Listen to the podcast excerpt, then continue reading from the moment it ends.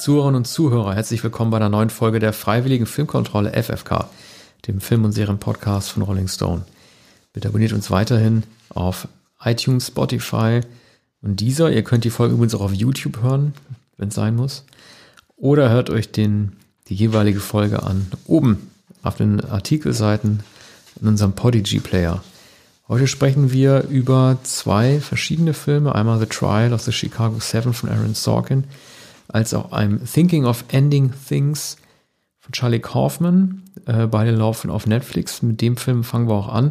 Arno und ich hatten ja schon so ein kleines Vorgespräch gehabt über Fluch und Segen der Tatsache, dass man die Analyse eines Films, eines Filmemachers, der sehr mysteriöse Filme dreht, die man nicht sofort versteht. Und es gibt dafür auch den schönen Begriff Brainfuck diesmal mitgeliefert bekommt, denn Charlie Kaufman hat tatsächlich ein Interview gegeben, das lässt sich nachlesen auf IndieWire.com, wo er sämtliche Fragen, die der Filmjournalist dort hatte zu diesem Film, der nicht sehr verständlich gewesen ist, wenn man nicht weiß, worum es geht, beantwortet hat. Also muss man sich mal vorstellen, David Lynch würde sowas ja nie machen, Kubrick hat sowas bei 2001 auch mal abgelehnt und hier haben wir tatsächlich den Fall, wo ein Filmemacher tatsächlich über seinen Film spricht. Und ich erzähle das deshalb, weil ähm, es ist immer so leicht oder halt so schwierig, halt Analysen oder Interpretationen äh, eines Werks irgendwie anzufertigen und dann hinterher nachher äh, auf den Mund zu fallen, weil man dann doch vom Regisseur erfährt, wie es eigentlich gemeint ist. Deswegen haben wir uns da äh, dementsprechend auch vorbereitet auf diesen Film und uns äh, zwar nicht an den Antworten, die Kaufmann gegeben hat, entlang gehangelt, aber doch zumindest versucht zu verstehen, was er damit gemeint hat. Und ähm, Charlie Kaufman ist ja nun wirklich kein Unbekannter mehr. Er hat äh, zwei Oscars bekommen, ähm, unter anderem für Eternal Sunshine of the Spotless Mind und äh, mein Lieblingsfilm von ihm, äh, Adaptation oder äh, wie auf Deutsch heißt Adaption, also nicht Adaption, sondern Adaption.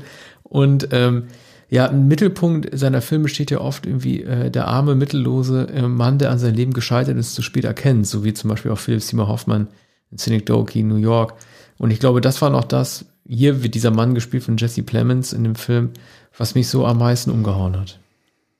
Ja, also Kaufmann ist äh, sozusagen obsessiv. Er, er dreht ähm, eigentlich immer den gleichen Film.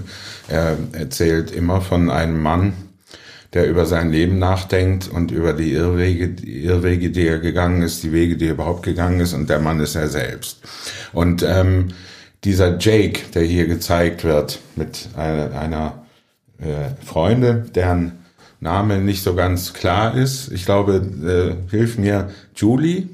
Ich weiß es ehrlich Julie. nicht mehr. Und, und später äh, sagt er dann einmal Ames und, und Amy und geht durcheinander. Aber das äh, berührt dann schon den Kern der Konstruktion, dass diese Frau eigentlich nicht real ist. Man, ähm, während der Mann sehr real ist. Und der Film handelt, ähm, kurz zusammengefasst nach Kaufmans eigener Schilderung, handelt eigentlich davon, dass jemand ähm, Dinge, also Kunst, Gedichte, Filme, Texte, Gedichte, Musicals äh, nicht nur konsumiert, sie nicht nur verinnerlicht, sondern sie absorbiert und dass er voll ist von all dem, was er erlebt hat. Und zwar weniger in der, in der Wirklichkeit, weniger in dem, was er in seinem na, ungefähr 30-jährigen Leben oder Ende 20 vielleicht erlebt hat, sondern das, was er gelesen, was er gesehen hat, die, die äh, Filme, die er geschaut hat. Er liebt das Musical Oklahoma,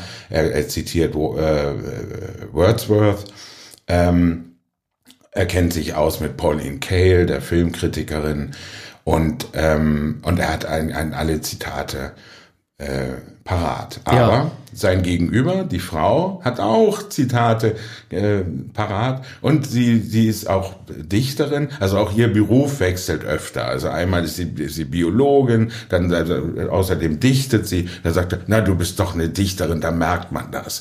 Und zugleich ist sie von ihm gelangweilt und sie will mit ihm Schluss machen. Es beginnt, es ist eine lange Fahrt durch den Schnee zu seinen Eltern. Die leider nicht in einer einzigen Einstellung gedreht wurde. Ich hätte mir irgendwie gewünscht, weil es gepasst hätte. Sie geht irgendwie irgendwie zwölf Minuten, glaube ich. Ich hatte auf die Uhr geguckt und eigentlich wäre das eine gute Gelegenheit für so einen One-Take gewesen, der leider, der leider nicht kommt. Ich fand es halt irgendwie im Vergleich zu seinen anderen Werken so interessant, weil ähm, die Männer, die er normalerweise dargestellt hat, sei es wie John Cusack in Being John Malkovich oder Nicolas Cage als äh, äh, Zwillingspaar in Adaptation Oder auch Hoffman in St. New York, waren trotzdem alles Macher, die große äh, Erfolge mit dem erzielt haben, was sie beruflich tun, aber, da, aber keine Anerkennung spüren, dass sich selber die Anerkennung verweigern. Wir haben mit John Cusack ja äh, den Puppenspieler, der das sehr gut macht. Wir haben mit Nicolas Cage einen sehr guten Drehbuchautoren, der dann zwar irgendwie, äh, das ist auch eine super Szene, das ist eine Adaptation, in dieses Drehbuchseminar zu Brian Cox geht, aber das sind zumindest alles so Macherleute. Und jetzt haben wir erst ja. mit dieser Figur des Hausmeisters, der ja unzweifelhaft Jesse Plemons sein soll, zum ersten Mal einen Charakter, der wirklich von einem komplett gescheiterten Leben erzählt, ja. der sich nur in Träumen fortbewegt. Ja, und der, der junge Jake, der in dem Auto fährt mit der Freundin, der ist zunächst nicht identifizierbar als der Hausmeister oder nur mhm. sehr schlaue Leute, die ähm, sich sehr gut auskennen mit Kaufmann, kommen vielleicht auf die Idee, dass der Hausmeister eigentlich der jüngere Mann ist, der nun parallel durch die verschneite Landschaft fährt zu der Farm seiner Eltern mit der Freundin, die immer überlegt, der ist zwar sympathisch, eigentlich gefällt er mir, wie bin ich eigentlich an den geraten? der halt spielt ja auch nicht ohne Grund im Winter, glaube ich. Also das ist ja auch so ein ja. bisschen Schnee und das Weiß ja. und Vergessen und so ein bisschen White Noise Fernseher ja. äh, quasi, sozusagen das alles durch diesen Schleier, wenn nicht, wenn nicht sogar Gothic Horror, also es gibt ja Hinweise in dem in der äh, Farm, äh, eigentlich eine Gespensterfarm. Es ist äh, der Wohnsitz einer sehr verschrobenen Eltern, die ähm, gezeigt werden. Ja, der Keller ist das Unterbewusste. Wir ja. sind ja auf dem Hitchcock ja, Psycho, ne? Und im Keller, Keller ja, da lauert die, das Unterbewusste. Die Waschmaschine und man man sieht die Mutter. Äh, man sieht Kratzspuren an der Tür und äh, sie fragt ihn dann, warum wird er gekratzt? Dann dann erzählt er von einem Hund und ähm, der da angeblich immer an die Tür gekratzt hat. So manches ist daran mysteriös und man denkt, es könnte in, in, so, in äh, gotischen Schrecken umschlagen. Das tut es dann nicht, aber seine Eltern werden in verschiedenen Stadien, ihre äh, verschiedenen Altersstadien gezeigt. Ähm, sie sind jetzt na, über 50 am Anfang, begrüßen dann das Mädchen, dann, dann gibt es seltsame Dialoge. Später sieht man sie in der jüngeren Inkarnation und in einer viel älteren Kreisen äh, Inkarnation. Mutter ist dann äh, todkrank. Das alles spielt sich in dieser Holzhütte ab. Und die weibliche und, Figur äh, stellt das ja auch, sorry, die weibliche Figur ähm, Julie stellt das ja auch nie in Frage, woran man das erst in dies hätte festmachen können, dass sie als fantastische Figur selber diesen, diesen, äh, diese Fantastik ja auch annimmt. Ja. Sie rennt ja nicht weg, sie will los, aber sie rennt nicht weg, sie will diesen Traum beenden. Ich finde Toni Collette ja als, als Besetzung, ich mag sie ja total als Schauspielerin, aber ich finde sie diesmal als Besetzung nicht so gut, weil sie sowieso eine Horrorschauspielerin ist und durch ihr extrem ausdrucksstarkes, äh, variables ähm, Gesicht dann noch mehr in die ähm, Hereditary oder Six Sense äh, in die Fußstapfen trifft dieser Figuren. Also das fand ich jetzt als, als mhm. Casting nicht so geglückt. Mhm. Ja, ist diskutabel. Ich, ich weiß es nicht mhm. genau zu sagen. Also das Mysteriöse an den Figuren also der, der Jake ist, ist herrlich dargestellt. Er ist ein, ein vierschrötiger Mann, der aber, äh, das merkt man, doch sehr empfindlich ist. Auf der Farm äh, kommt er an und geht nicht gleich hinein, sondern sagt, wir gehen erstmal in den Stall, ich zeig dir das Anwesen. Und, und da sagt er dann, ähm, als er die Stallungen zeigt, ach, das mit diesem Fleck da, auf dem Boden, ich erzähle das lieber nicht, es hat mit dem Schwein zu tun. Und dann, dann sagte, ja, du musst jetzt aber sagen, naja, das war eben so, Vater hatte Schweine und einmal, da muss ein Kind gewesen sein und äh, das ist eben das Trauma, das geblieben ist, eigentlich will, will es auch vor sich selbst nicht noch einmal sagen, und dann erzählt es doch. Und das Schwein hatte ähm, hatte Maden im, im Magen und, und er war dann aufgequollen und, und, und das Blut kam heraus.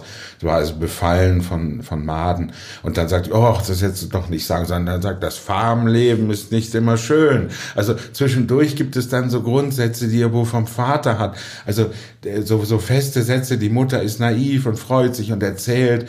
Auch das ist ein Trauma, das ihm geblieben ist. Er will das nicht hören, was man kennt. Die Eltern sitzen am Tisch. Es ist eine Freundin da, die man noch nicht nicht so lange kennt, eine Frau, die Ja, und man er bewundert. und, Hausmeister, um sauber zu machen auch. Das ist ja auch ein ja, ja, genau, genau. Dar darauf geht Ja. es auch zurück. Aber um das noch zu Ende zu führen, die sitzen also am Tisch und dann die Kindheitserinnerung. Und, und die Mutter sagt, er hat sogar eine Urkunde bekommen, der war so fleißig, er hat eine Urkunde für Fleiß bekommen. Und da sagt man, "Mo- Mutter. Und, und, und dann, dann, dann sagt er, was, was ihn eigentlich daran beleidigt. Ich wollte nicht eine Urkunde für Fleiß, ich wollte den ersten Preis, die Urkunde für Exzellenz, für etwas, das mir gelungen ist. Und man sieht sein überfülltes Kinderzimmer mit einem Band von Kritiken mit Pauline Kael, ein, ein Band, der vor 30 Jahren, glaube ich, erschienen ist, eine Anthologie. Und ähm, im, im Keller sieht man übrigens die Bilder, die er gemalt hat, eigentlich immer dasselbe Motiv. Und das ist eklektisch, also das ist gestohlen. Es ist immer, glaube ich, ein Sonnenuntergang in verschiedenen Variationen. Und, und das, das, äh, er hatte keine eigene Idee, aber er hat deletiert und unten stehen noch die Bilder. Und, und, und äh, Lucy Schöne geht, geht dann hinunter und sieht ja, das.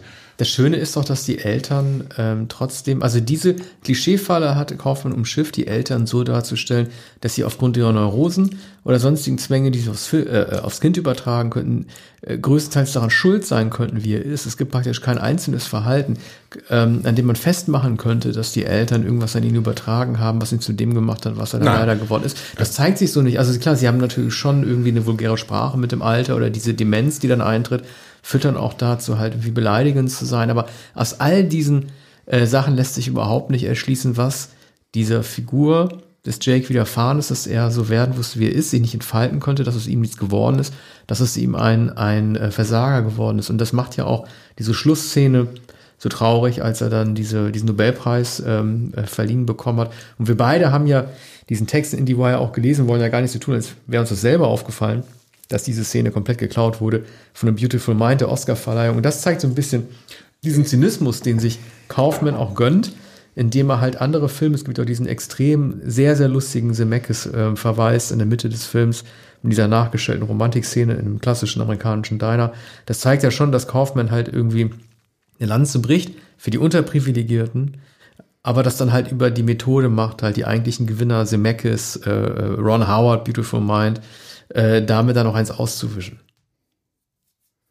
Ja, also ich würde sagen, zu, zu kurz gekommenen vielleicht, diejenigen, die gescheitert sind an ihrem eigenen Anspruch, ähm, die auch gescheitert sind daran, der Film handelt, ähm, und das, das, dafür braucht man Kaufmann nicht, das erkennt man, wenn man den Film sieht, ohne Interpretation, da handelt er auch davon, dass jemand vollkommen in der Fantasie lebt, in seinen Vorstellungen, in seinen Träumen.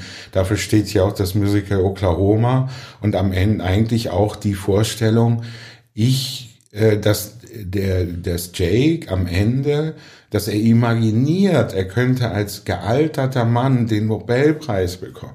Und da spricht er eben die Rede, die in dem Film A Beautiful Mind, der dort gezeigte autistische, von Russell Crowe gespielte Wissenschaftler bekommt. Und der spricht eine sentimentale Rede, die hier genau äh, gesprochen wird äh, von, von Jake und im Publikum. Und die sind auch so schlecht geschminkt, wie damals äh, Leute genau, ganz übel, äh, alle so auf äh, grau gemacht Ja. und, und man sieht, das wiederum korrespondiert mit den mit dem College Musical, also mit der oder High School Musical, wo der Hausmeister, der Hausmeister hat ja jahrzehntelang alle durchgehenden Darsteller in Musicals, also Schüler, die in Musicals spielen. Und das sagt er auch am Anfang im Auto, die hat er alle erlebt. Und, und da, da wird er von, von Julie äh, fassungslos gefragt, du kennst alle Musicals? Äh, Kommt Oklahoma aus dem Radio. Und, und dann, dann sagt er, ja, ich mochte Musicals immer. Und äh, na, ich kann mich noch an Schülerinnen erinnern, die diese Rolle gesungen haben in, in der Highschool. Das ist eigentlich der erste Verweis darauf, dass er jener Hausmeister ist, der noch heute an der alten Schule, an Jakes Schule, der Hausmeister Aber ich habe trotzdem noch keine Erklärung dafür, warum Charlie Kaufman sich von diesen Stoffen so angezogen fühlt. Er ist ein zweifacher Oscar-Preisträger, der äh, als einer der Top 5 äh, Drehbuchautoren gilt. Sein einziges Problem, das er hat in Hollywood, das hat er auch ganz offen gesagt, ist, also sein letztes Werk war Anomalisa, dieser animierte Film. Den musste er per Kickstarter finanzieren lassen. Das mhm. hat er das nicht hingekriegt. Ja. Und auch jetzt äh, hat er gesagt, ja gut, Netflix bezahlt mich, da gibt's keinen Box-Office-Druck. Und ja. äh, die Leute, die er engagiert hat, äh, waren ähm, bekannte Schauspieler, aber keine Stars, die hat er bekommen. Ja. Was geht denn in ihm vor? Dass er sozusagen immer den, äh, den, den Versager in den Mittelpunkt seiner Werte stellen, äh, Werke stellen muss. Äh, ein Mann, der, den die Frauen nicht ernst nehmen, das wird ja auch ganz klar in, in Being John Malkovich ja auch deutlich, der sich ähm, der äh, alten Träumen nachhängt, wie äh, äh, vergiss mal nicht hier Eternal Sunshine und Jim Carrey. Was ist denn, was, was ist denn da in ihm? Ja. Also woran liegt das? Ja, ja. Also ähm, die Miniaturwelten in Synecdoche, der kleine Kosmos, die Welt, die man beherrschen ja, kann. Ja, nee, das ist ja der, der Eskapismus äh, all seiner Figuren, dass, dass sie in ihrer Vorstellungswelt und ähm, in, in, ihrem, in ihrem Kopf leben. Und ähm, eigentlich keine körperliche Existenz haben. Also das Nachbauen der Welt, das Synecdoche, sagt er, sagt er alles. Also das ist das Extremste, was man machen kann. Hier äh, geht es auch natürlich darum, in einem Zimmer zu sein, für immer gefangen in einem Kinderzimmer, in, in ähm, Ending Things. Und in Synecdoche wird sie gleich die ganze Welt nachgebaut, eine künstliche Welt wie die äh, Modelleisenbahn, die immer von Männern gesammelt und gespielt werden. Ähm, es kann da nichts passieren. Man kann alles bestimmen. Ne? Man kann bei der Modelleisenbahn die, die Weichen stellen und das äh, Stoppsignal aufstellen und den Bahnhof und man kann die kleinen äh, Bäume dahinstellen und so. Das ist ja so und, bitter in, in, in, in Synecdoche. Die Welt wird ja immer größer, die macht. Die wird ja irgendwann wirklich zu einer tatsächlichen Stadt. Ja. Nur, dass die komplett immer noch unterirdisch gebaut wird. Das ja. heißt, er traut sich damit doch nicht in die echte Welt ja. hinaus. Er traut sich nicht in die echte Welt. Er baut eine echte Welt, die größer wird als die Miniaturwelt, aber er geht damit nicht overground. Ja. Und aber der, ja. Ja, also die, entschuldige, mhm. die, die Träume werden sozusagen immer größer, man, man wird erwachsen und, und äh, es geht weit über das hinaus, was, was man eigentlich schaffen kann. Aber und dann bleibt man doch in dieser Welt äh, gefangen. Ja, aber ähm, wo wir über Pauline Kael gesprochen haben, da habe ich mich dann auch gefragt, äh, die nimmt so viel Raum ein, ne? Äh, ähm, äh, es war, glaube ich, von, von, von, von Cassavetes, äh, Frau unter ja. Einfluss. Und ja. äh, er fragt mich bei Kaufmann auch, ähm, Findet er es vielleicht einfach schade, dass sie nicht lang genug gelebt hat, um ihn zu besprechen? Warum pickt er sich die raus? Sie hat ja immer ein schwieriges Verhältnis gehabt zu Regisseuren ja. und es gibt viele, die sie gehasst haben. Äh, äh, Scorsese hat ja auch diese nicht leichte äh, Beziehung zu ihr. Mhm. Kevin Costner hat sie immer fertig gemacht. Ähm, mhm. äh, wie, wieso, wieso nimmt er sie? Äh, wieso wird die Figur mhm. des Jake irgendwie mit der fiktiven Freundin darüber ja. sprechen, wie Filme be bewertet ja. werden? Also ich glaube, ähm, Kaufman erklärt es, in, indem er sagt, natürlich hat er Pauline Kael bewundert und es ist ähm, ein die Situation, die wahrscheinlich jeder kennt. Man bewundert etwas, man mag etwas, man beschäftigt sich äh, mit etwas und es ist eher instinktiv so und das ist hier bei Jake der Film wo man an the Influence der sagen würde ich mag den Film ach der, der ist doch ein, ein toller, der hat, hat, mich berührt. So. Und neben ihm sitzt, ähm, sitzt die Freundin und sie sagt die Besprechung auf von Pauline Kael 1974, übrigens nicht in der großen Anthologie, die im Kinderzimmer Jakes steht, aber ähm, eine Besprechung des Films und es ist eben keine lobende Besprechung. Sie handelt von Gina Rowlands, der Schauspielerin, und erklärt genau, warum Rowlands immer so eindrucksvoll ist, aber sie hat in zu vielen Rollen gespielt, man wird sich nie an eine erinnern und sie hatte Einwände gegen äh, die Figur in The Woman Under the Influence und gegen Cassavetes. Und, und Kaufmann sagt jetzt, das ist so, wenn man etwas mag und, und das nicht genau durchdacht hat. Und dann sagt jemand das Gegenteil, er mag das nicht und er bespricht es und er bespricht es messerscharf mit den Argumenten und es ist genau beschrieben, es ist genau formuliert. Und dann ist man sehr, sehr enttäuscht oder beleidigt und man möchte nicht mehr darüber reden. Es ist auch so, dass Jake dann nichts mehr einfällt. Er sagt dann, glaube ich, du hast ja alles, ich mag den Film trotzdem so ungefähr. Dann kommt der Trotz. Man ist, man ist mundtot gemacht worden, man, es fällt einem nichts mehr ein, man hat nichts entgegenzusetzen und es bricht eine Welt zusammen. Ne? Und A Woman Under the Influence ist genau der Film. Bei, bei Cassavetes wird jeder sagen, wahrscheinlich ist Woman Under the Influence der beste Film oder jedenfalls ist Cassavetes genau der Filmemacher, der, den, der jeder sein wollte, der unabhängige Filme dreht, der Drehbücher geschrieben hat, der Autorenfilmer schlechthin, der alles äh, allein gemacht hat, der vorher schon Faces gedreht hatte ähm, in den 60er Jahren. Und, ja. und das ist eigentlich der Regisseur, der für, für Kaufman wahrscheinlich das Vorbild war. Dass Cale die Filme, ich weiß nicht, ob sie zur Zeit von Adaptation oder Being John Malkovich noch lebte. Ich meine, sie aber ist Mitte oder Ende, der 90er. Der 90er, ja. So also, knapp, ja. also äh, John Malkovich war ja von 98, es müsste es vielleicht gerade mal irgendwie äh, so ein bisschen überschnitten haben. Ich ähm, fand fast schon tragisch, ähm, also in dem Interview hat Kaufmann ja ähm, so eine sehr zweideutige Antwort dazu gegeben, ob die Figur der Julie fiktiv ist oder nicht, weil er sagt, äh, sie findet, findet zwar nur in seinen Gedanken statt, aber sie ist auch nicht wirklich nur fiktiv, weil sie als Figur ein eigenes Leben entwickelt ja auch eigen, und auch eigene Szenen, wie als sie in den Keller geht, Solo-Szenen bekommt, die äh, unabhängig sind von der Gedankenwelt, die Jesse Plemons mhm. seinem Film tritt. Also es ist sozusagen eine Figur, die aus dem Film hinausgetreten ist und lebt. Das gibt natürlich dem äh, Titel eine extrem besondere Bedeutung, denn ähm, so wie der Film beworben wird, wie du noch Fotos siehst, wie der Film heißt, I'm thinking of ending things, und so wie er gleich in der ersten Szene des Films ausgesprochen wird, versteht ja jeder automatisch sofort dadurch, äh, darunter das Ende der Beziehung. Wenn man im Laufe des Films langsam merkt, dass dieser Mann vielleicht alleine ist und der Film heißt Thinking of Ending Things, dann versteht man darunter natürlich das Leben zu beenden. Das gibt dem Film dann eine komplett neue ja. Bedeutung. Und es, es ist auch so, dass Lucy von an, äh, am Anfang die Voice-Over-Narration spricht, also ganz am Anfang spricht sie selbst. Ne? Man, man hört sie, wie sie, ich habe noch nie so viel Laub gesehen wie auf dieser Fahrt und dann beginnt äh, die Fahrt.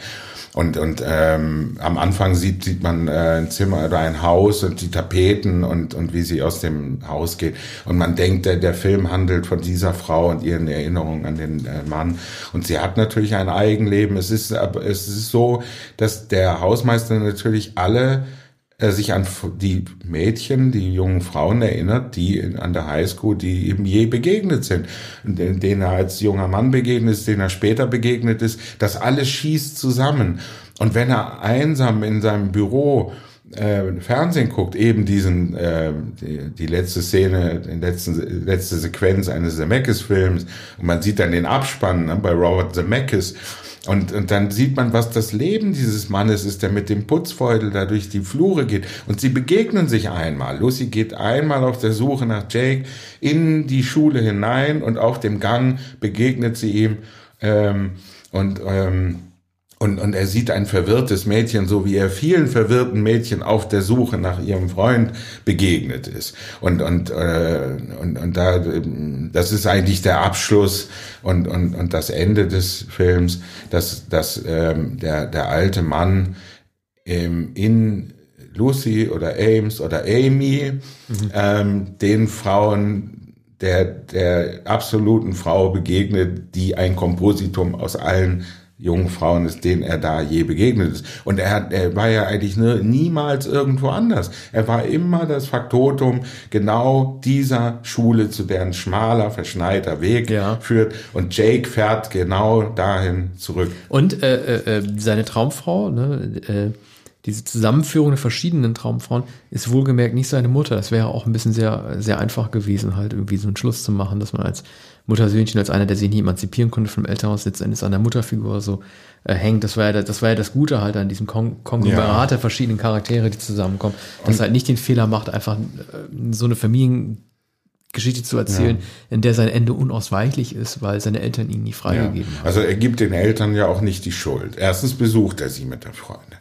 Dann sagt er äh, später, naja, also vielleicht ein bisschen wunderlich, aber äh, er mag sie, ist immer wieder dahin zurückgekehrt, so schwierig es auch ist. Es wird sicher immer wieder die Geschichte erzählt, wie er diesen Fleißpreis gewonnen hat, statt des Preises für Exzellenz oder für eine tatsächliche Leistung. Und, und, und er weiß ungefähr schon, was sie erzählen werden. Ne? Also Vater sagt dann, ja, warum malst du denn? Äh, ich mag Bilder, auf denen was zu sehen ist und keine abstrakte Kunst. Und der dergleichen. Also das sind genau diese Aussagen und die Mutter ist die mütterliche, die die oft äh, kichert, die, die schon ein bisschen albern geworden ist, aber dann auch sentimental. Und der Vater sagt an einer Stelle, ich mochte, ich mochte sie früher, weil sie so lustig war. Früher war sie lustiger, also da war richtig. Äh, und aber jetzt ist weniger. Und sie sagt, na ja, im Laufe des Lebens da wird es weniger. Also da wird ganz wehmütig. Und man kann es sich vorstellen, wenn, wenn der 29-jährige Sohn da zurückkehrt, dass er natürlich den Verfall oder das Verdämmern der Eltern sieht, die jetzt auch die Farmen nicht mehr richtig bewirtschaften. Das ist kein Leben haben mehr. keine Tiere mehr. Das sind Gespenster. Und, Das madige Schwein. das Das ist ja nochmal auftauchen, auch, auch schön Genau, animiert. ganz- Also, es ja. war, also die Kosten wurden auch gut eingesetzt. Das, das Budget wurde gut eingesetzt. Man sieht dieses Schwein dann auch gezeichnet und nicht so als äh, CGI-Tierchen mit, über, mit äh, überschüssigen äh, Bewegungen. Naja, also ich glaube, wir können, wir können festhalten, dass er uns beiden sehr gut gefallen hat. Ähm, dass ich froh bin, dass ich ihn gesehen habe. Das ist sozusagen der einzige Nachteil, den, den die Corona-Krise jetzt irgendwie hat, dass man auf Netflix auf einmal Dinge sieht, die sonst vielleicht noch nur kurz im Programmkino gekommen wären und dann umso später dann erst irgendwie in den Streamingdiensten. Ja, und den stand er über Film, Nacht da. Den Film kann man immer wieder sehen und es sei aber davor gewarnt, Kaufmanns Interpretation vorher zu lesen. Also Ja. es ist ähm, es ist wunderschön, den Film zu sehen. Es ist wunderschön, ihn ein zweites Mal zu sehen. Und es wird noch schöner, wenn man den Film zum dritten Mal sieht. Alles ohne Interpretation von Kaufmann. Später kann man das lesen und noch immer und immer wieder darüber nachdenken. Also man merkt, es ist mein Lieblingsfilm in diesem Jahr. Wenn wir demnächst Meiner bislang auch. Also ich habe schon an unsere Top Ten Listen gedacht, da werden wir uns vielleicht sogar einig sein. Ja, und wenn wir demnächst über die Filme des Jahres sprechen, kommen wir noch einmal kurz zurück auf Ja, I'm das Thinking stimmt. of Ending Things. Okay, dann machen wir jetzt mal weiter. Ein Film äh, haben wir für diese Ausgabe noch, äh, The Trial of the Chicago Seven von Aaron Sorkin, der auch eine ganz kuriose Entstehungsgeschichte hatte. Ähm, Spielberg wollte den, glaube ich, 2006 oder 2007 äh, schon machen. Das hat dann irgendwie Development Hell-mäßig nicht funktioniert. Der lag dann irgendwie lange brach. Und ähm, deswegen verstehe ich auch viele der Vorwürfe nicht, die äh, der Film hat super Kritiken bekommen, wird auch schon als Oscar-Kandidat gehandelt, aber es gibt auch viele Vorwürfe, viele Rezensenten, die sagen halt, ähm, er kommt zwar zur richtigen Zeit, rechtzeitig vor der amerikanischen Wahl, aber wieso muss es denn immer nur so indirekte Kritiken geben an der Jetztzeit? Wieso muss man so ein altes, äh, äh, so eine alte Begebenheit von 1969 nehmen, um an das Amerika des Jahres 2020 zu erinnern? Finde ich immer so ein bisschen schwach, diese Argumentation zu bringen, einem Film den Zeitpunkt seines Erscheins vorzuwerfen, um selber dann daraus zu interpretieren, dass er äh, auf die Jetztzeit überhaupt gemeint ist. Das muss so gar nicht sein. Der äh, Stoff geistert, wie gesagt, seit fast 15 Jahren durch Hollywood. Jetzt ist er halt gekommen. Klar, bei Borat, worüber wir in der letzten Folge gesprochen haben, konnte man sagen, den wollte, den wollte Sacha Baron Cohen direkt vor der, äh, ähm, vor der Präsidentschaftswahl am 3. November bringen. Aber dieser Film hatte einfach ein gutes Timing, vielleicht auch einfach nur aus Zufall. Ja, aber die Chicago Seven sind natürlich, waren immer schon notorisch. Ähm, es ist, es ist ein, eine Affäre, die mit dem Jahr 68 zu tun hat, mit den Unruhen beim ähm, Parteitag der Demokraten in, in Chicago. War natürlich das Jahr der Ermordung äh, äh, von Martin, Martin Luther King, von Bobby Kennedy.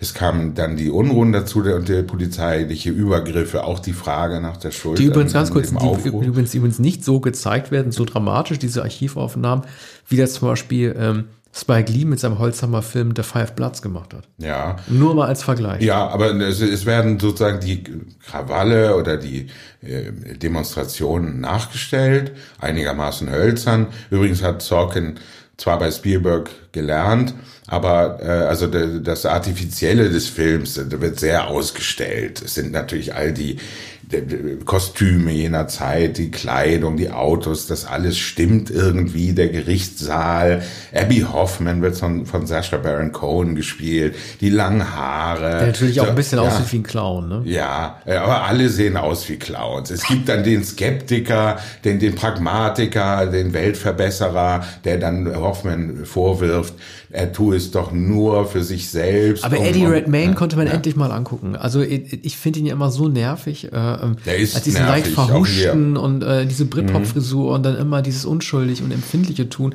Jetzt spielt er zwar auch einen empfindlichen Studentenführer, aber er spielt endlich mal auch, auch mal einen Mann, muss man, also sorry to say, auch mal ein bisschen, der ein bisschen härter auch mal einbringt und so weiter. Das muss einfach auch mal drin sein für ihn. Ja, also er aber- tritt ja völlig in einer neuen Rolle auf. Endlich.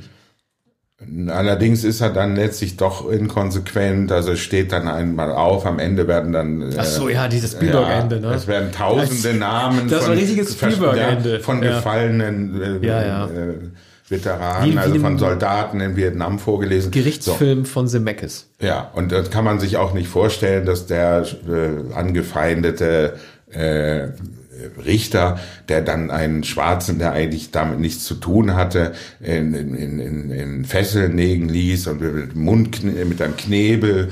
Und das mag ähnlich gewesen sein und das, das zeigt das Skandalöse. Nur wenn man den Film sieht, dann glaubt man nicht, dass es so gewesen ist. Ne? Der, der Richter ist von Anfang an verdächtig, ist voreingenommen und und. Äh, Aber er bekommt die Gelegenheit zu sagen, Sirs oder ne, Gentlemen, sie, sie glauben doch, das ist das erste Mal, dass mir vorgeworfen wird, dass ich ein Rassist bin. Also ja. Frank Langell hat mir diese Szene extra gegeben, der übrigens, finde ich, also egal wie unglaublich die Rolle auch ist, der einzige ist, der nicht so wirkt, als hätte man ihn besetzt, weil man einen Star haben wollte. Ich finde, Michael Keaton hatte diesen Cameo-artigen Auftritt, wo man dann, wo, wo die Kamera mit der Figur in den Raum reingeht und dann dreht sich dann Michael Keaton auf seinem Drehstuhl ja. um und da weiß man, okay, Michael Keaton hat einen Michael Keaton-Moment bekommen. Ja. Das, also das war schon fast ein bisschen überzogen. Das ja. ist sozusagen ein richtiger Star-Aufbau, den er bekommt. Das ist auch ein äh, äh, Spielberg-Moment oder wie in Coppolas ähm, äh, Rainmaker, glaube ich, wo Roy Scheider am Ende noch einen Auftritt ja, hat. Ja, oder John, John Quincy Adams. Äh, hier, ähm, Hopkins in, in Amistar. Ja. Ne? Ja, also da, da ist schon die, die, äh, die, es ist die Spielberg-Schule und immer auf den Effekt hin und den größtmöglichen Effekt. Hier ist es nämlich, Michael Keaton spielt den ehemaligen Verteidigungsminister, der dann befragt wird von, von den Anwälten der, der Angeklagten, ob er nicht die Untersuchung in dem Fall bereits abgeschlossen hatte, weil sie ohne Ergebnis blieben. Also mit anderen Worten, die Anklage hätte gar nicht erfolgen dürfen. Es gibt überhaupt keine Gründe, es gibt keine Indizien dafür, dass diese sieben angeklagt wurden. Und man äh, zunächst gewinnt man den Eindruck, ähm, er wird auch beobachtet von, von zwei Leuten, die ihm sagen, sie dürfen als früherer Verteidigungsminister oder Justizminister ähm, als Justizminister nicht Auskunft geben über vergangene Fälle. Und das genießt Keaton. Und dann, ne, und da wird auch noch aufgefordert von dem, von dem jungen Angeklagten. Äh, ich bin enttäuscht die müssen doch einmal aufstehen. Dann sagt, diese beiden Männer sitzen nur da, damit ich jetzt Folgendes sagen kann. Ich werde vor Gericht aussagen. So. Und, und dann steuert alles auf den Höhepunkt zu. Ne? Sie bekennen sich alle. Zwischendurch wurde, wurde jemand mal des Saales verwiesen, der Älteste, der Angeklagte. Ne? Ja. Der wird dann, wird dann abgeholt, weil, weil er unbotmäßig war. Ja, er schlägt einmal, er schlägt einmal zu.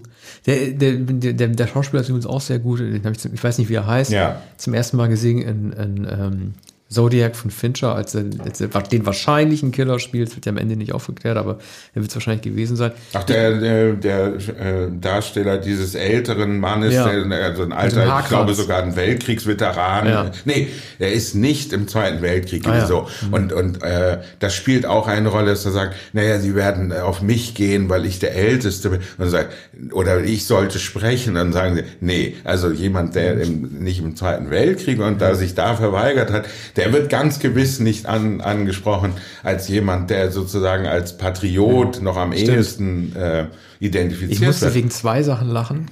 Zum einen einer Sache im Film, als Sacha Baron Cohen äh, Richterrobe auftritt, weil er sagt, das ist eine Hommage an den Richter. Also er, er hat teilweise mhm. sehr lustige Szenen. Und ich musste einmal lachen, weil du hast mir erfolgreich äh, vor mehreren Jahren diesen Floh ins Ohr gesetzt, äh, den ich auch gerne äh, vertrete und verfechte.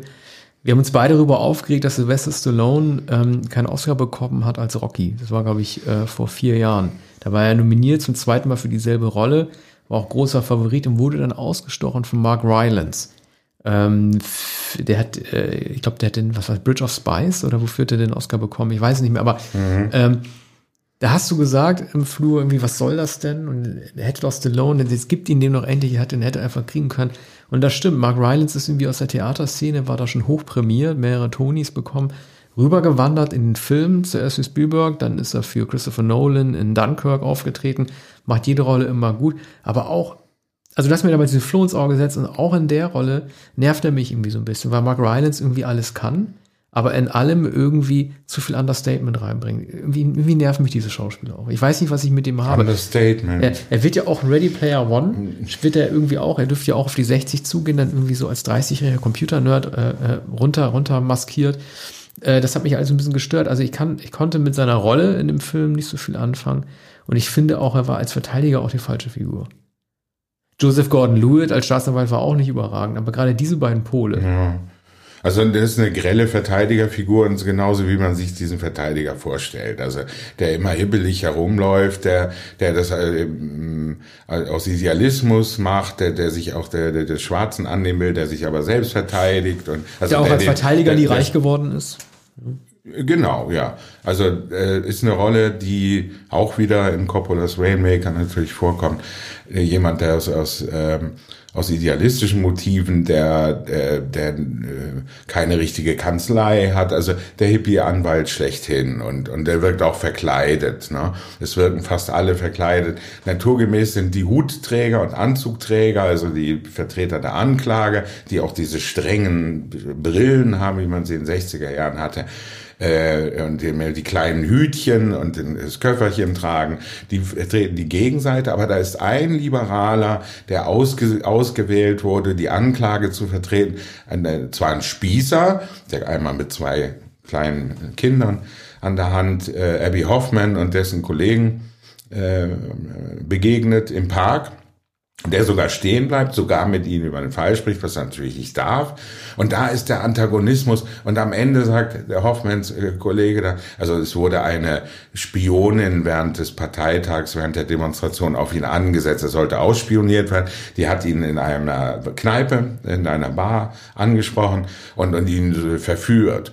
Und, und äh, da gab immerhin äh, naja, jedenfalls ein Techtelmächte und er glaubte, das Mädchen sei in ihn verliebt. Und dann ruft er, ruft er dem Anwalt, dem Ankläger hinterher, na, das ist unfair. Ich glaubte, Sie seien in mich verliebt. Und wie lange waren Sie mit ihr zusammen? Wirkt aber auch arg naja, fast 48 Stunden. Das ist auch ein lustiger Moment. Aber wirkt aber sehr so, ausgedacht. Ja, das wirkt ausgedacht, aber das ist sozusagen, es wird damit gezeigt, naja, so richtig ernst war es diesen Hippies ja eigentlich auch nicht. Die wollten ja auch nur mit der Frau ins Bett gehen. Stimmt. Und die wollten Pott rauchen. Und, ähm, und, und, und tatsächlich hatten sie ja gar keine richtigen politischen Motive. Abby Hoffman kämpfte seinen eigenen Kampf, ein anderer war ein Altlinker, eben dieser von uns schon ja. genannte Ältere. Aber was heißt es denn auf die Jetztzeit, äh, also wenn wenn es wenn es um das große Thema Allegorien, das ja immer allen so wichtig ist, geht, was heißt das denn auf die Jetztzeit bezogen? Warum, be, warum bemängeln die Kritiker, dass der aktuelle Zeitbezug nicht direkt, nicht direkt genug ist? Geht es einfach darum zu sagen, dass immer die Falschen äh, vom, vom Richter landen und dann verknastet werden, dass schon die Zugehörigkeit zu einer Subkultur, wie halt ein Hippie zu sein oder die falsche Hautfarbe zu haben, wie die Black Panther, dass das äh, äh schon ja. ausreicht, vor Gericht ja. zu erscheinen. Also was wird hier bemängelt, die, was fehlt, was ist nicht direkt oder was ist zu indirekt? Die Willkür der Justiz, das ist natürlich auch ein Movens, das in Filmen schon der frühen 70er Jahre, wenn nicht sogar der späten 60er Jahre schon äh, vorkam. Also es sind lauter Topoi, der, der, die, der korrupte Justizminister, der neue Justizminister. Der hat nichts anderes vor, als sein Mütchen zu kühlen, sich auch noch zu rächen an dem früheren Justizminister aus einer einzigen Kränkung. Der Justizminister ist nicht rechtzeitig zurückgetreten, bevor der neue ernannt wurde, sondern er hat so lange gewartet, zwei Stunden bevor der andere äh, äh inauguriert wurde. Und das kann der dieser Justizmann man nicht vergessen. Nur ähm, was, was die Großallegorie sein soll oder was das für heute bedeuten soll, das, ähm, äh, das erschließt sich mir nicht. Es ist ein historischer Fall aus der Situation dieser äh, Demonstration, zum Teil auch Krawalle, in, in Chicago in jenem Jahr. Die aufgeheizte Stimmung, dann die Gegenreaktion. Es ist auch die Frage bei diesem äh, Protestmarsch, sie gehen so sehenden Auges in die Polizisten hinein. Und dann ist die Frage, wer hat angefangen zu knüppeln, wer hat die Jagd eröffnet. Sie haben aber gesehen, da steht, äh, steht die Polizei und wir kommen da nicht durch. Und dann hat irgendjemand wahrscheinlich auch einen Stein geworfen. So richtig wird, wird das eigentlich nicht geklärt. Werden auch die Polizisten nicht durchweg als brutale Schergen gezeigt, die nur darauf gewartet haben, etwa die, äh, die Demonstranten niederzuknüppeln. Allerdings gibt es eine Szene, da wird jemand da von einem, von einem Mast äh, äh, der, der den Mast draufgeklettert ist bei der Kundgebung, der, der wird da runtergehauen. Ja, und die, die Szene ist, in der Eddie Redmayne, die man ihm am Ende ja auch vorhält in der Anklage, dass er derjenige ist, der nachweislich und dokumentiert auf Mikrofon zur Gewalt indirekt aufgerufen hat, ausgelöst durch die Szene, in der äh, ähm, ein Mitprotestierender da von der Laterne da runtergezogen wird. Ich ja. muss die ganze Zeit darüber äh, nachdenken, wenn es jetzt die, die Art, ja. der, es ist ein Missverständnis, die Art der Formulierung. Ja. Wenn hier Blut fließt, dann soll auch das, unser Blut das Konditionale, fließen. ja. Äh, ich frage mich immer die ganze Zeit, jetzt wo dieses Kino ja durch äh, Corona so verkorkst ist und wahrscheinlich auch sehr, sehr viele Filme, die nur im Streaming gelaufen sind, für die, für die Academy Awards dann berücksichtigt werden. Da hat dieser Film tatsächlich relativ große Chancen, ähm, den besten Film tatsächlich zu bekommen, weil ja die Kriterien für die Verleihung sich äh, in diesem Jahr auch erstmals geändert haben nach dem Kriterium Diversität. Bestimmte Faktoren muss ein Film erfüllen, anders als vorher, um überhaupt aufgenommen zu werden. Das gab es vorher nicht. Vorher hätte theoretisch, was nie funktioniert hätte, auch ein Actionfilm als bester Film ausgezeichnet werden können. Wie mit Herr der Ringe war es so zum ersten Mal ein Fantasyfilm. Jetzt gibt es ganz klare Kategorien. Eine bestimmte Quote von äh, Minderheiten muss berücksichtigt sein, diverse Hautfarben, als auch äh, die Darstellung von Geschlechtern. Nun ist mir gerade klar geworden, Frauenrollen sind in dem Film leider doch nicht so stark. Es ist gar keine Präsenz. Es kann sein, dass es ich, daran scheitert. Ich wollte es eben sagen. Ja, das, hast du, also ja, ja das ist mir beim Erzählen erst klar ja, geworden. Es, kommt, es kommt die Spionin vor. Ja, aber das die, ist ja, die wird ja als Schlange dargestellt. Ne? Also die, die weiblichen Reize. Ne? Sitzt ne? aber später noch im Gerichtssaal und beobachtet ja. den Prozess. Gut, das kann man so und so sehen. Man kann sagen, das würde das Kriterium nicht erfüllen, weil äh, ewig lockt das Weib, so wird sie dargestellt, so als eine Frau, die halt die dummen Männer halt vorführt. Kann man auch halt stärker auslegen, dass es halt sehr einfach ist, Männer zu verführen und eine starke Frauenrolle dafür das.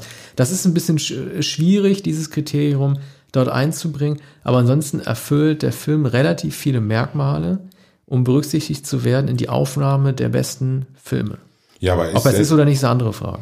Aber ist denn, sind denn diese Kriterien festgeschrieben? Ja. Gar mit Prozenten? Nee, oder nicht mit Prozent. Also ich habe ja alles, ich äh, müsste alles jetzt, erfüllt sein. Ich müsste jetzt quasi live und eher auf dem Handy schon nachgucken, wie diese äh, Kriterien aussehen. Liebe Hörer, ihr könnt das ja auch gerne kommentieren. Mir fallen jetzt nicht ein, aber die Academy hat bekannt gegeben, dass man nicht einfach nur einen Film jetzt irgendwie einreichen kann und den finden dann irgendwie die Jury alle gut, und dann werden die Kampagnen gemacht und dann stimmen acht von zehn Leuten dafür, dass der Film gut ist. Und dann wird, dann wird keine Ahnung, dann irgendwie Beautiful Mind oder Dunkirk dann irgendwie nominiert. Nein, es müssen tatsächlich politische Kriterien auch erfüllt sein, politisch im Sinne, dass es ein gesellschaftliches Abbild darstellt.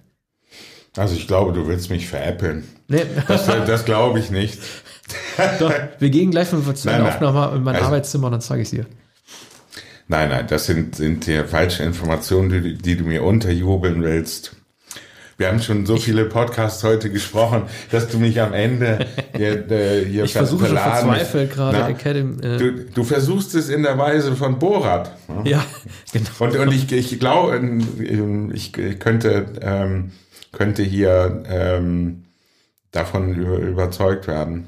Naja, Aber du meine, wirst es jetzt nicht finden, ja, diesen äh, Katalog. Von das Filmjahr hat ja, hat ja auch nur noch zwei Monate. Es kommt ja nicht mehr viel. Für Tenet ja sogar drin vorkommen, wer weiß.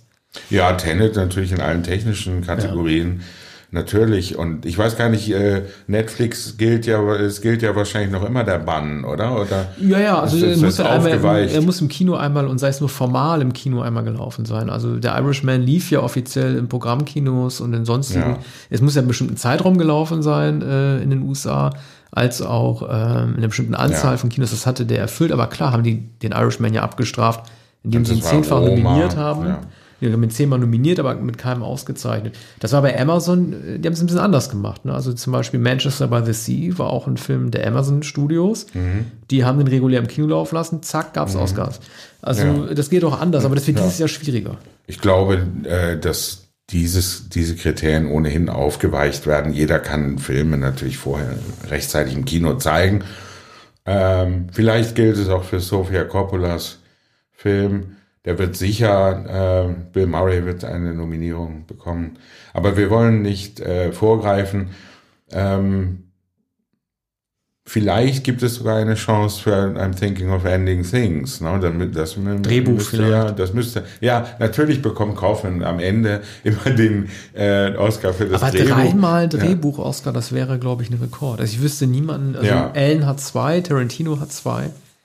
Ähm, kenne niemanden, der dreimal einen Drehbuch-Oscar bekommen hat. Gibt's vielleicht, Vielleicht aber könnte Kaufman der Erste sein, aber ich glaube, der Film ist insgesamt viel zu kompliziert. Es wäre auch bestes adaptiertes Drehbuch, Ja. denn er hat sich auf einen Roman gestützt, der wenig bekannt ist. weißt du, wer er- den geschrieben hat? Nein. Das ist der Bruder von der, ich weiß nicht, wie der heißt.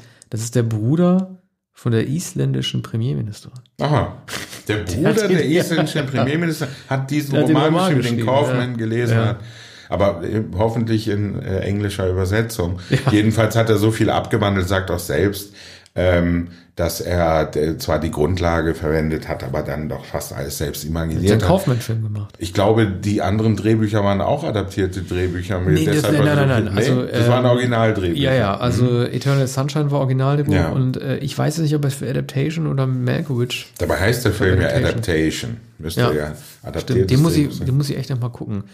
Äh, die Ja. eine große Rolle von Nicolas Cage. Aber es ist wahr, ähm, äh, Chicago 7 ist natürlich genau der Film, der der beste Film werden könnte. Es sind alle damit einverstanden, alle der Gegenkultur, äh, jedenfalls alle die liberalen Geistes sind alle, die sich äh, über diese Verurteilung ärgern. Also es waren dann äh, 20, 15, 20 Jahre für die für fast alle Angeklagten und ähm, also bitter. 1972 wurde aber dann, äh, glaube ich, ein Gnadenerlass ähm, der einem Gnadenerlass stattgegeben. Der sodass- Richter haut verzweifelt mit dem Hammer drauf, ja, als Eddie immer Redmayne wieder. alle Namen ja, vorliest. genau. Und, Halleluja. Und, und während äh, vorher sofort die Saalordner und die Polizisten kommen und, und alle äh, äh, au- äh, herausziehen, die unbotmäßig sind, gelingt es ihm hier überhaupt nicht mehr im Tumult mit seinem Hammer und mit seinen Sicherheitskräften den einen,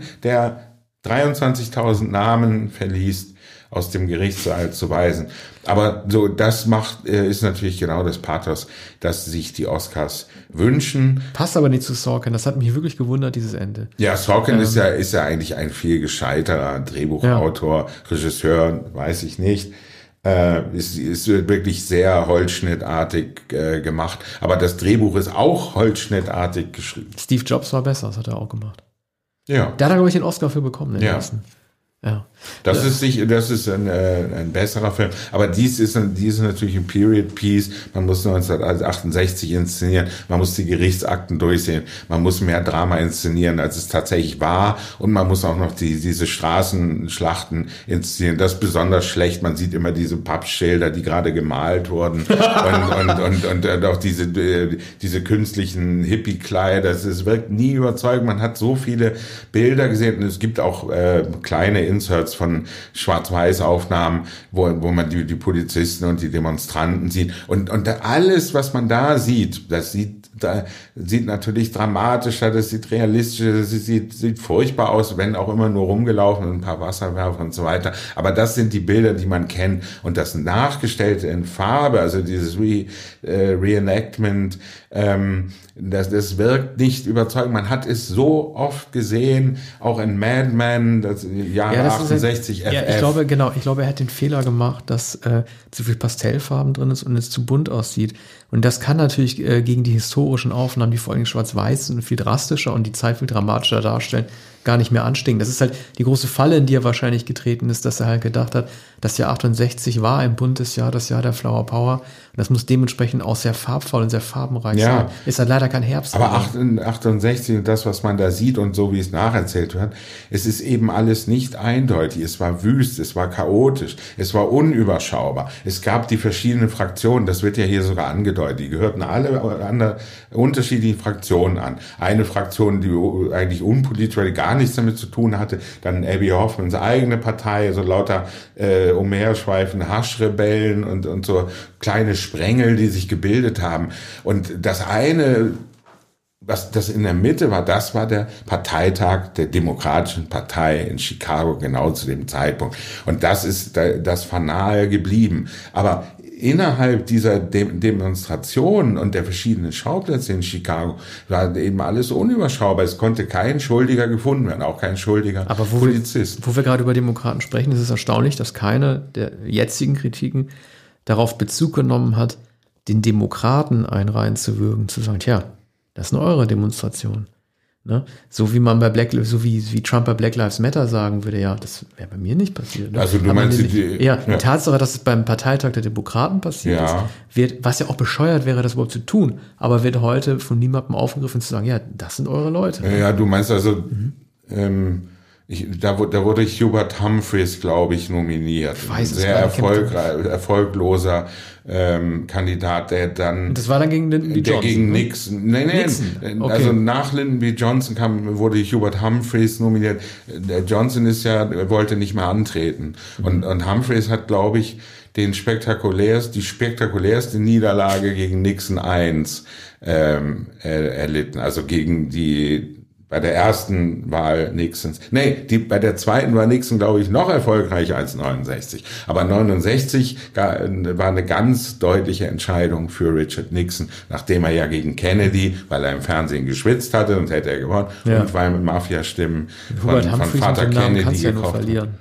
Das ist der, Hubert Humphreys ja, hieß er, glaube ich. Kann man nur verlieren, erinnert mich ein bisschen, wie heißt immer die Hauptfigur aus Lolita, die hat auch so einen Namen, aus ja. dem Humbert Humbert, Humbert glaube ich. Ja, Ganz anderer Mensch. Also der aber, erinnert tatsächlich, ja. aber niemand äh, erinnert sich an einen äh, Humphreys, ja. weil weil er so äh, spektakulär. Er hatte überhaupt keine Chance gegen gegen ähm, äh, Nixon. Und es wäre ja sonst Bobby Kennedy gewesen, der gegen Nixon und der hätte womöglich gegen Nixon äh, gewonnen. Der aber, wird doch in der Five Bloods bestimmt auch erschossen, oder? In der, in der Zusammenstellung der der Doku-Aufnahmen das mal ganz bitterböse zu sagen. Ich komme, komme wieder auf den Spike Lee-Film zu sprechen, weil der mich so, äh, zu sprechen, weil der mich so geärgert hat in, dieser, in diesen Zusammenschnitt der historischen Aufnahmen, die sowieso aus einem Bilderbuch der Best-of des Jahrzehnts genommen wurden, wo eben nicht rechtzeitig abgeblendet wurde, äh, wie in Trial of Chicago 7, sondern wirklich alles. Also von Muhammad Ali über, über seinen Sprung ja. über die Vietcong, also, bis auf die Erschießung mh. von Martin Luther King. Da wurde mh. wirklich jedes Versatzstück ja. aus dem YouTube Best-of zusammengeworfen. Ja, der Bilderbogen. Ja. Und äh, noch etwas, äh, 1970 1969 haben ähm, Paul Simon und Art Garfunkel zu Bridge over Troubled Water einen Dokumentarfilm gedreht, mhm. äh, bei dem der Sponsor dann abgesprungen war. Die haben genau dasselbe gemacht. Die haben, die haben den Sarg von von äh, John F. Kennedy, die haben den Sarg von Bobby Kennedy mhm. gezeigt. Sie haben die Vietnam-Bilder gezeigt und haben daraus einen Dokumentarfilm gemacht zur Musik von Bridge over Troubled Water, mhm. also America unter anderem und, und haben einen ganz politischen Film gedreht und der äh, Waschmittelhersteller ist dann abgesprungen und es musste der, der damals schon ältliche Schauspieler Robert Ryan als, ähm, als äh, Ankündiger davor gesetzt werden, der gesagt hat, nun, wir erlauben es den, äh, diesen jungen Leuten, die heute leben, einen solchen Film zu zeigen. Sonst wäre der gar nicht gezeigt worden. Und äh, Simon erinnert sich, ähm, nach der ersten Werbepause, das haben sowieso nicht viele Leute gesehen, nach der ersten Werbepause war 90 Prozent des Publikums weg. Ne? So waren die Zeiten, aber das kann man sich nicht vorstellen, ne? wie so die Befindlichkeiten waren. Der Krieg, ich meine, gut, das, das war, war auch das Jahr der Mondlandung. Ne? Es war äh, das Jahr, in dem die einen Amerikaner halt die große Aufhuschung hatten, aber die anderen halt davon ausgegangen sind, dass es so noch schlechter werden kann, wenn man noch mehr irgendwie auf den auf den Kriegen drauf rumreitet, ja. die in die Amerika hineingeschlittert ist. Das ist vielleicht die Verbindung von Chicago 7 zur heutigen Zeit. Die Spaltung war damals ja, schon. Heute stimmt. wird immer von Spaltung gesprochen. War doch damals auch. Aber natürlich.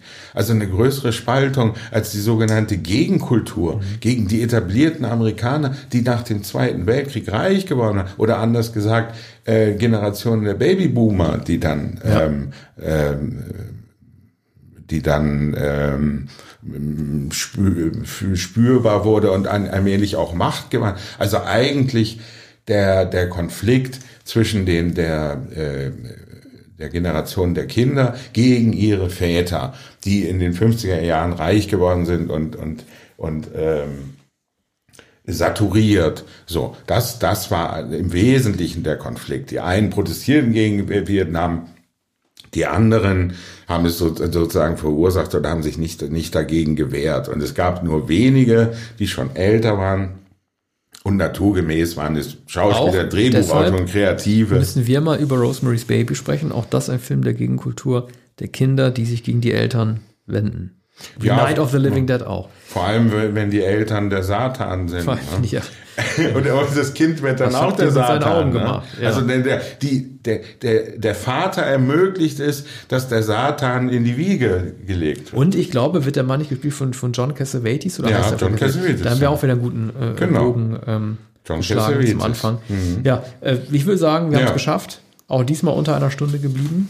Nein, letztes Mal waren wir etwas über einer Stunde. Auch es gab einen Doppelpakt. Äh, wir haben vor, in der nächsten Sendung eine Serie zu besprechen. Lasst euch überraschen. Ja, bis demnächst. Ja, tschüssi. Danke.